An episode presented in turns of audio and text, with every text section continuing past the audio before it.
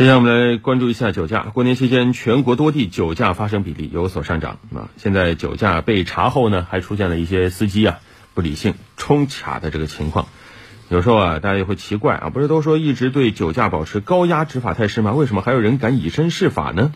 可能还是我觉得可能两个原因吧，一个就是还是抱着侥幸心态，就是可能哎不不见得今天会查到我是吧？再一个呢就是。哎，我知道很严，但严到什么程度，心里完全就是没有数。就就只知道严，那不知道具体有多严啊？还有人有心态以身试法是吧？就是我看看看看你到底有多严啊！当然还有人心态就是我不怕罚钱啊，觉得我反正买了各种各样的保险啊，保险公司会兜底的是吧？那你可能并不了解真正的情况。我们也听一下央视的报道来了解一下。大家可以看一下自己购买的商业保险合同。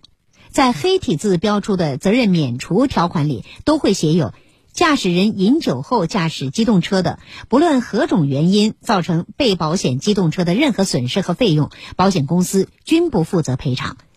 对于交强险来说，保险公司仍然对受害人人身权益的损失承担赔偿责任，但最高限额也就十二万，并且保险公司先行赔偿后，有权向侵权人追偿。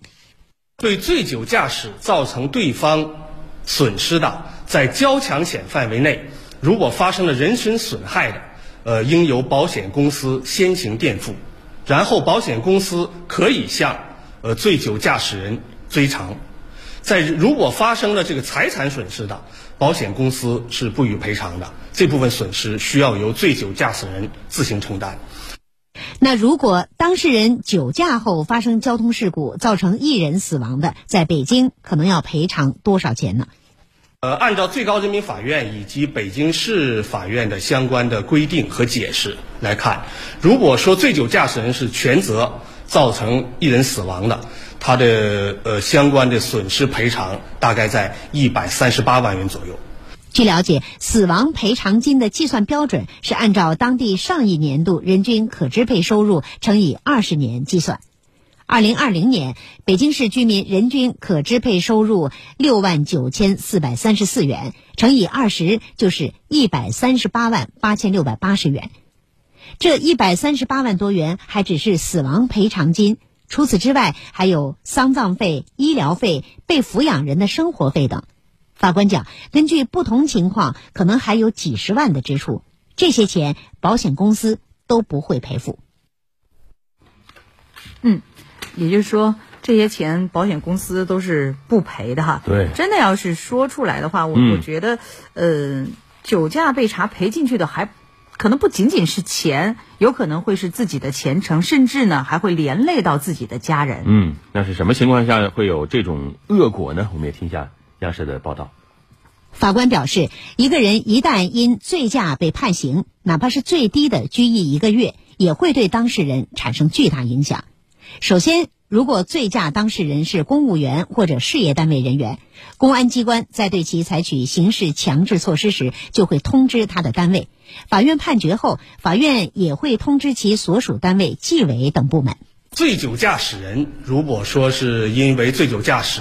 接受了刑事处罚，他本人是有刑事犯罪记录的。按照中国共产党呃纪律处罚条例以及相关的法律规定，呃，对于党员或者说公职人员，如果因醉驾受到刑事处罚，呃，是要依照相关的法律规定给予开除党籍、开除公职的处分。依照我国劳动合同法第三十九条的规定，劳动者被依法追究刑事责任的，用人单位可以解除劳动合同。也就是说，当事人一旦因醉驾被判刑，公职在职人员面临的可能是双开，其他企业人员也可能被解除劳动合同。不是公职人员的，也将不能报考国家公务员，不能入党、当兵、报考军校的，也将无法通过政审。另外，因为当事人有了刑事犯罪案底，子女的未来发展也将受到影响，在报考公务员、报考警校、军校等政审时，多少也会受到限制，可能无法报考。其实我感觉，真要说出来，刚才那些都不是最严重的后果，最严重的后果，真正的是是失去生命，是吧？